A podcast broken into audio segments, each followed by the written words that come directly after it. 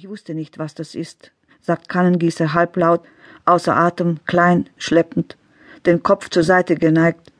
Er schwitzt, sein Koffer ist groß und schwer. So, so, das wussten Sie nicht.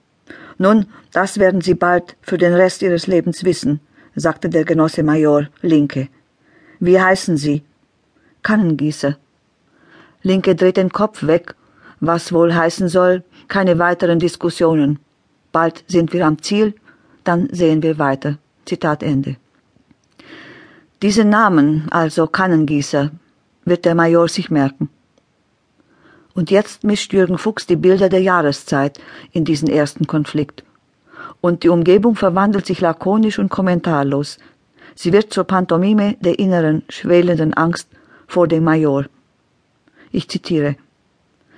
Die Blätter der Kastanienbäume liegen braun und trocken auf der Bahnstraße. Die Sonne scheint durch die Schornsteine der Textilfabriken. Es ist Herbst, ein Novembertag, der vierte des Monats. Kein Regen, kein Wind.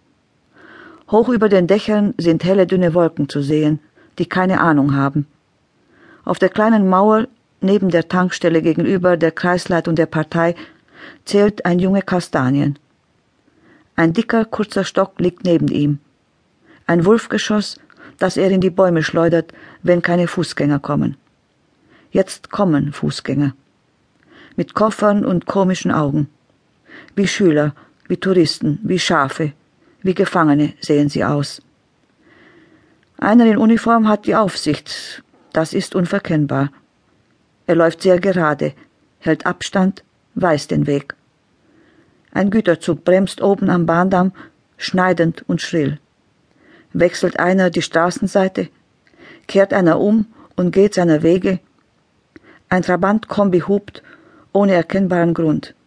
Jetzt fliegt der dicke kurze Stock durch die Bäume, berührt einen Ast, schlägt hart auf. Wo ist der Junge? Fortgegangen? Wer weiß. Zitat Ende. Ein Schönwetterherbst, wie wir ihn oft auf den Straßen haben. Die Einberufungszeit macht diese Kastanienzeit ganz anders, drohend. Der fleischige Stachelmantel der Kastanien, ihre Kugeln glänzend glatt, wenn er sie fallen lässt. Gleichen die jungen Männerköpfe, fast kahl geschoren durch Befehl, nicht den nackten Kugeln der Kastanien.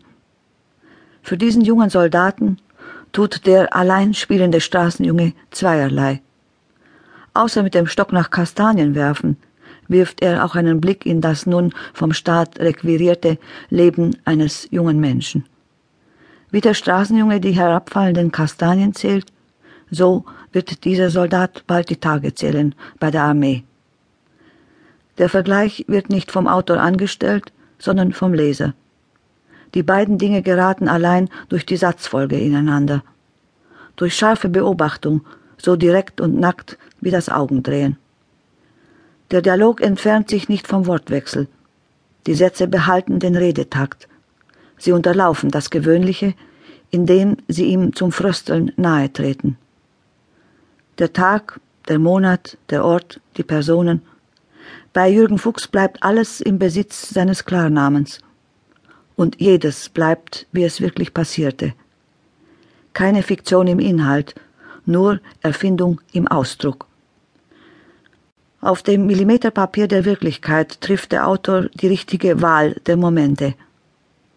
Mal wird erwähnt, mal übergangen, es wird gestreift oder vertieft, wieder aufgegriffen oder fallen gelassen, insistiert oder abgebrochen. Diese spannende Dramaturgie ist dem Erlebten nicht ohne weiteres abzuluxen. Sie muss durch Sprache erfunden und literarisch konstruiert werden. Weil dies Jürgen Fuchs so gut gelingt, glaubt man, die Wirklichkeit hat sich in diesen Texten selber aufgeschrieben. Dass die Spracharbeit so unauffällig wird, kommt aus dem Sprachgefühl des Autors. Er erzeugt das Verletzbare im Zusammenhalt der Sätze, dieses lange Schwingen der kurzen Momente, wenn sich beim Lesen ein Bild im Kopf niederlässt. In der Art, wie sich die Einberufungs- und Kastanienzeit berühren, entsteht dokumentarische Poesie. Auch in der Art, wie der graue Stahlhelm des Offiziers es mit dem kleinen grünen Apfel des Rekruten Pilz zu tun kriegt.